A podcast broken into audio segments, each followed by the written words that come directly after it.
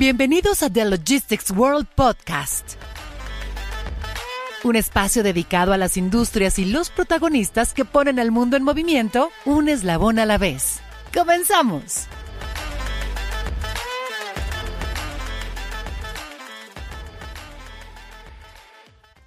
Hola, bienvenidos a nuestra segunda entrega de The Logistics World Podcast, la nueva plataforma de nuestra marca. Este espacio es para abordar temas de interés que nos ayuden a generar discusión, mover la agenda y, muy importante, contribuir a dar soluciones a los retos que enfrentan los principales actores del sector logística, manufactura, almacenes, transporte e industria, así como todas las áreas de la cadena de suministro. Soy Catalina Martínez Quintero, editora de contenidos de The Logistics World, y me acompaña nuestra gerente de contenidos, Ilse Maubert Roura. Hola Cata, gracias a nuestros podescuchas que están de nuevo con nosotros y bienvenidos a los que nos oyen por primera vez. Recuerden que en la primera temporada de The Logistics World Podcast escucharemos las opiniones de los líderes de la industria que nos acompañaron durante el pasado mes de agosto en The Logistics World Summit and Expo. Aprovechamos también para invitarlos a que nos visiten en thelogisticsworld.com, donde podrán leer las noticias más relevantes y artículos de profundidad que tenemos preparados para ustedes.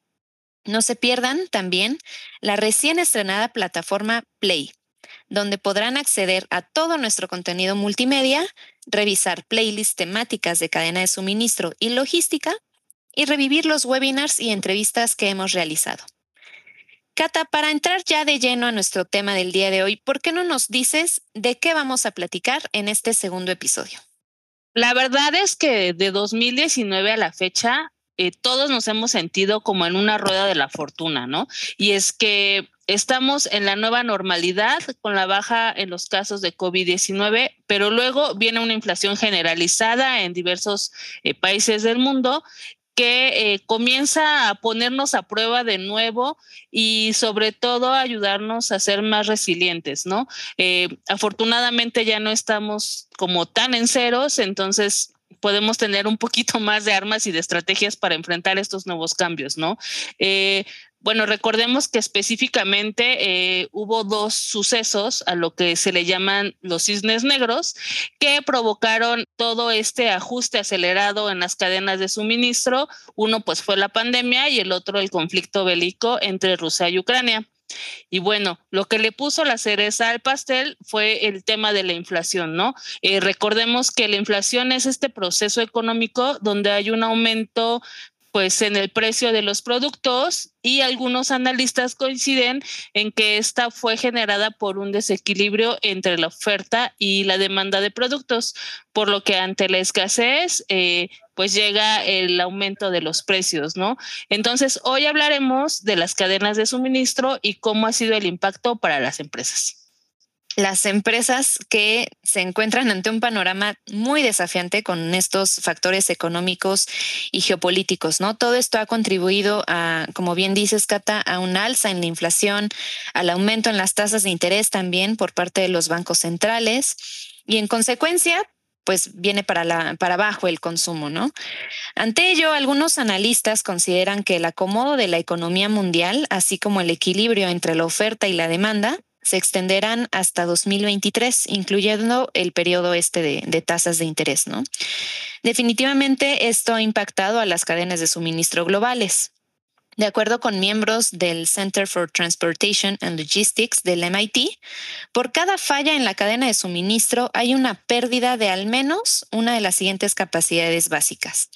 Adquisición de materiales para mantener el suministro, embarque y transporte de productos, comunicaciones, conversión, es decir, operaciones de fabricación internas, recursos humanos, mantener flujos financieros o la distribución de productos a los clientes, incluidos a los consumidores de a pie.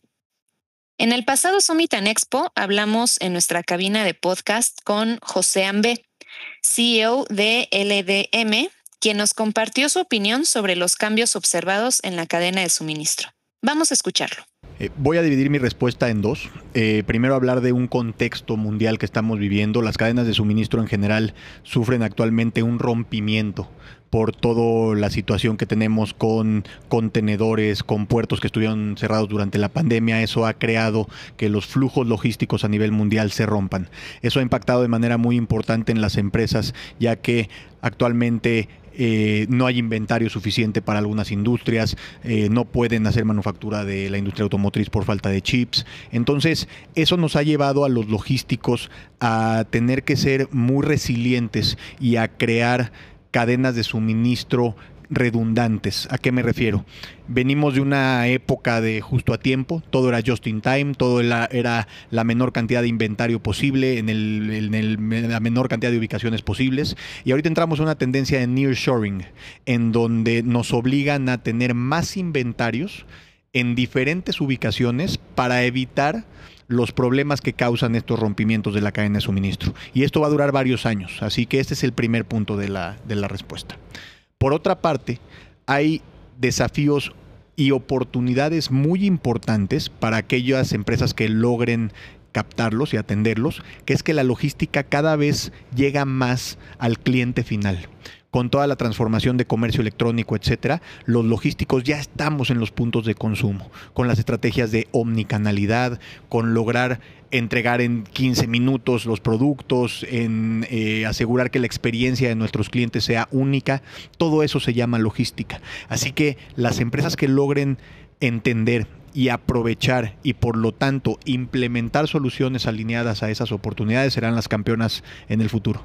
Además, hay otros factores a los ya mencionados que están impactando a las cadenas de suministro.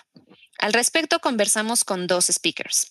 Mike Guerra, Senior Director Industry Strategy Americas de Blue Yonder, y Verónica Morales, directora de Operaciones y Logística de El Palacio de Hierro. Ellos comentaron lo siguiente. Hay dos temas muy fundamentales que están ocurriendo en Latinoamérica. Uno es el tema inflacionario no es una sorpresa para nadie. Los resultados hace poco, México está en 8.1, Venezuela está en 300, Argentina está por arriba del 33%, Chile está en doble dígito 12, Colombia también está en 20, eh, hace 25 años no teníamos estos niveles. Yo creo que el punto más difícil para las cadenas de suministro es tratar de mantener sus costos operativos lo más bajos posible para no tratar de subir los precios. Y esto está afectando, hace una mella enorme en el consumidor final. Esa es la una. La segunda es, eh, con este todo regreso nuevamente post-pandémico, es cómo mantienes esa fuerza laboral activa y, también segura de sí misma que va a permanecer las organizaciones. Hay un fenómeno global que se llama el Great Reshuffle eh, y que en Latinoamérica también se está viendo en el cual es cada vez es más difícil conseguir talento, específicamente en las áreas logísticas. Eh, me, llamé, comentaba una, una persona en Chile, en una conversación que yo tuve con ella, que había candidatos que estaban buscando desde hace más o menos de posiciones de dos años que les decían, si no es trabajo remoto, no me llames. Eso a mí me parece increíble, el cambio fundamental post-pandémico que hemos tenido. Yo creo que México eh, es, la suma de, un país más a la lista que acaba de dar Mike de todo lo que está sucediendo en América Latina. México también está experimentando una inflación histórica que, que, no habíamos visto en muchísimos años. Y por otro lado, también este tema de la fuerza laboral se vuelve un reto importante porque específicamente para actividades de logística en México, las coberturas de plantilla en todas las empresas yo las estoy viendo en los niveles más bajos que he podido ver. O sea, el tema ahora es que las áreas de recursos humanos literalmente te dicen que no hay gente que esté em, eh, dispuesta a trabajar en las actividades que estamos haciendo, por lo que creo que uno de los grandes retos será, hablando de todo esto de innovación tecnológica, el pensar cómo poder automatizar algunos de los trabajos que en el futuro o los hace un robot o no va a haber quien los haga porque no estamos encontrando ya al capital humano dispuesto a darle continuidad a esto. Y por otro lado, eh, eh, el talento de liderazgo, ¿no? Puestos de liderazgo que efectivamente también eh, es, es, algo muy curioso el fenómeno que sucede porque por un lado tenemos a muchos egresados de muchas universidades que están pensando probablemente irse al extranjero porque no encuentran una oportunidad laboral en México y por otro lado posiciones que no han sido ocupadas durante un periodo muy largo de tiempo. Entonces, creo que, creo que esos son los grandes retos que, diría yo que, tenemos que resolver.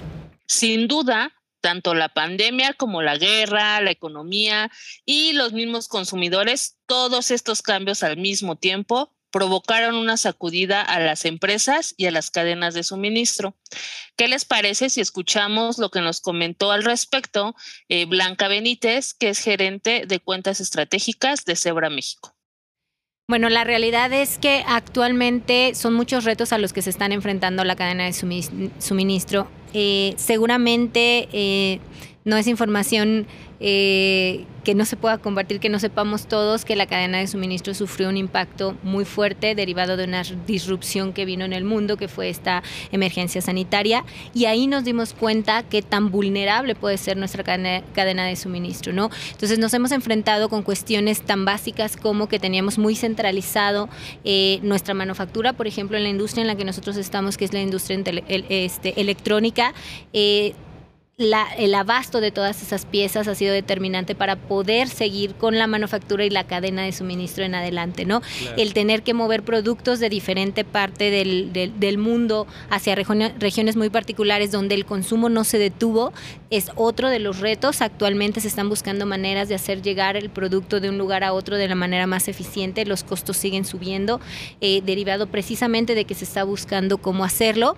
Y finalmente yo, yo que te, te diría que un tercer reto muy palpable es el tema de precisamente em, el comercio electrónico, porque si bien en, este periodo nosotros estuvimos en cuatro paredes encerraditos en casa, el Internet y la movilidad nos permitió seguir adquiriendo productos que el consumo no bajara en, las, en, el mundo, que siguiéramos recibiendo cuestiones en este temas en nuestra casa, cualquier cosa que tú te puedas imaginar por tanto, pues esa cadena se vio más forzada a ser cada vez más eficiente, ¿no? Eh, podría terminar con cómo sacarle provecho. Bueno, yo creo que los consumidores tienen la tecnología en la mano, ya utilizan em, tecnología que tiene que ver no nada más con un celular, sino todas las aplicaciones que están detrás, que la cadena de suministro debe sacar también provecho, implementar y modernizar todos sus procesos en el almacén, en la logística de trazabilidad para efectivamente poder ser mucho más eficientes. La verdad es que ahora más que nunca debemos estar listos ante cualquier disrupción de la cadena de suministro. Tengo un dato de Resilink, la empresa de resiliencia de la cadena de suministro con sede en California. Como parte de sus investigaciones, ellos lograron rastrear Escucha esto, Cata. Casi 8.000 eventos disruptivos que afectaron a las supply chains en la primera mitad de 2022. En la primera nada más, 8.000 eventos disruptivos. ¿Quieren más cifras? Según una encuesta encargada por Ivalúa, 84% de los líderes de compras están de acuerdo en que lidiar con las interrupciones de la supply chain ha sido su mayor desafío profesional hasta la fecha. Además, 84% de las empresas considera que la modernización de la función de la cadena de suministro y adquisición de fabricación es una prioridad organizacional en la actualidad. Y la verdad es que pues todos los analistas que hemos consultado, tanto para el portal como eh, los especialistas que estuvieron en, en la expo, pues coinciden que se espera que para finales del 2023 se alivie la crisis en la supply chain. Bueno, otro de los retos es el uso de la tecnología al interior de las empresas. Y al respecto, Álvaro Echeverría, CEO de Simply Road, nos dijo algo muy interesante. Vamos con él. Gran pregunta esa, porque estamos en un momento bastante crucial eh, y desafiante con respecto a la logística. Eh, las empresas de supply chain en general mexicana están pasando como una coyuntura bien interesante. Eh, la pandemia las forzó a tecnologizarse. Muchas de ellas no son empresas tecnológicas, no son empresas que estuvieran acostumbradas a la tecnología. ¿sí? Entonces, ¿qué es lo que pasó? La pandemia las vio expuestas a tener que incorporar tecnología de un día para otro. Y al hacerlo, tuvieron que hacer cambios medio dramáticos en la forma en que trabajan. Entonces diría que es como el desafío que tienen hoy día, es de preguntarse, ¿cómo puedo volverme una empresa más tecnológica con estas barreras que tengo históricas de ser una empresa principalmente donde yo veía la logística como un costo en mi operación, no como un beneficio a mi cliente. Entonces, es un cambio primero cultural, cambiar de la visión, desde donde usaba la gerencia de operaciones, transporte, distribución y logística principalmente como alguien que mueve cajas, a que esas cajas, la verdad, cumplen sueños y felicidad de los clientes y poder decirle a los clientes cuándo ese pedido va a llegar es súper importante. Entonces, el haber puesto tecnología no resuelve esos problemas de fondo. Entonces, diría que una de las coyunturas más claves y más desafiantes en este momento es cómo esa tecnología se integra con el resto de la cadena de diferentes aspectos de la empresa, donde desde la experiencia del e-commerce, si que yo fuera uno, a la del despacho, a la de devoluciones, por ejemplo, es una experiencia seamless, que el cliente pueda observar sin problemas a través del proceso. Todos estos insights de los speakers que acabamos de revisar están muy interesantes, pero queda la pregunta en el aire, ¿no? ¿Cómo deben de actuar y de responder las cadenas de suministro ante estos embates, ajustes, restricciones y demás situaciones que se están viviendo? Precisamente sobre esto conversamos en nuestra cabina con Omira Khan. Ella fue una de nuestras speakers en el Summit y recientemente acaba de tener un eh, digamos, un avance también en su carrera profesional. Ahora es Head of Supply Chain Insights Practice and Trends Lab de AP Moller Maersk. Y ella nos acompañó eh, en este foro, como les decía, de capacitación logística. Escuchamos de cómo la resiliencia, la agilidad y la flexibilidad son tres características que deben de poseer ahora las supply chains actuales, pero ella indica que no son conceptos solo de moda o una tendencia sino que ya se convirtieron en la filosofía empresarial que se debe de aplicar de ahora en adelante para mantener las operaciones. Vamos a escucharlo de su voz. Definitivamente son la nueva realidad que todas las organizaciones deben aplicar de ahora en adelante.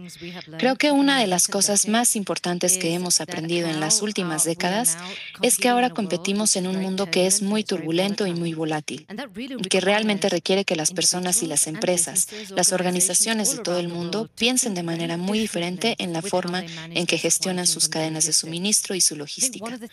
Creo que una de las cosas que también podemos aprender de la reciente pandemia de COVID es que hemos creado cadenas de suministro basadas en filosofías y enfoques muy antiguos de justo a tiempo y pensamiento lean. Y nos demos cuenta de que cuando nos azotó una pandemia para la que no estábamos preparados, no teníamos ninguna oportunidad en nuestro sistema que nos permitiera gestionar esa incertidumbre. Ahora bien, no estoy diciendo que los modelos de negocio lean y justo a tiempo no sean aplicables. Por supuesto que lo son. Pero lo que debemos reconocer es dónde debemos desvincular nuestros paradigmas lean y ágiles en el futuro. Creo que el futuro siempre girará en torno a mayores niveles de flexibilidad y colaboración y sin duda se centrará en cómo vamos a adaptarnos en este nuevo orden, en este nuevo mundo. Hoy la complejidad se llama post-COVID. También inflación, congestión de contenedores y, tristemente, guerra. Pero mañana podrían ser otras las incertidumbres y disrupciones. Por eso, los líderes de empresas de logística y cadena de suministro deben de prepararse, deben de tener una visión 360 y volverse cada vez más resilientes, no solo para resurgir de las crisis, sino para hacerlo con más fuerza. Definitivamente las empresas tienen retos muy importantes para hacer frente a todos estos cambios, ¿no? Eh, lo hemos comentado en ocasiones anteriores y sobre todo, pues, ser más fuertes en su cadena de suministro. Sin duda, las recomendaciones adaptarse y adoptar la tecnología que si bien es una inversión al inicio, durante la operación, se obtienen beneficios y sobre todo esa data que ahora es tan importante para todas las empresas y que sin duda ayudan a tomar las mejores decisiones, ¿no? Ya sea que conozcamos eh, qué es lo que están consumiendo nuestros clientes, ya sea que detectemos áreas de oportunidad dentro de nuestras empresas en cuanto a ahorros y bueno, es una infinidad de, opciones que, pueden servir de, mucho para eficientar costos y hacer muchas mejoras, ¿no? Eh, si quieren conocer más sobre cadena de suministro, visítenos en thelogisticsworld.com. Así es, Cata. Y si se perdieron de nuestro evento o si quieren revivir las conferencias que tuvieron nuestros invitados del día de hoy, entren a play.thelogisticsworld.com. Y claro, síganos en nuestras redes sociales para mantener la conversación y compartan este podcast con sus equipos y con sus colegas para que también conectemos en esta nueva plataforma con ellos. Gracias por escucharnos. Por supuesto, los invitamos a conectar para la próxima semana con otro tema que sin duda nos pondrá a pensar y a replantearnos todas esas estrategias del negocio y de los negocios. Recuerden mandarnos sus comentarios y nos escuchamos pronto. Hasta luego. Esto fue The Logistics World Podcast, un espacio dedicado a las industrias y los protagonistas que ponen al mundo en movimiento un eslabón a la vez. Escúchanos la próxima semana y sigue la conversación sobre cadena de suministro y logística en nuestras redes y plataforma web. Conéctate e inspírate.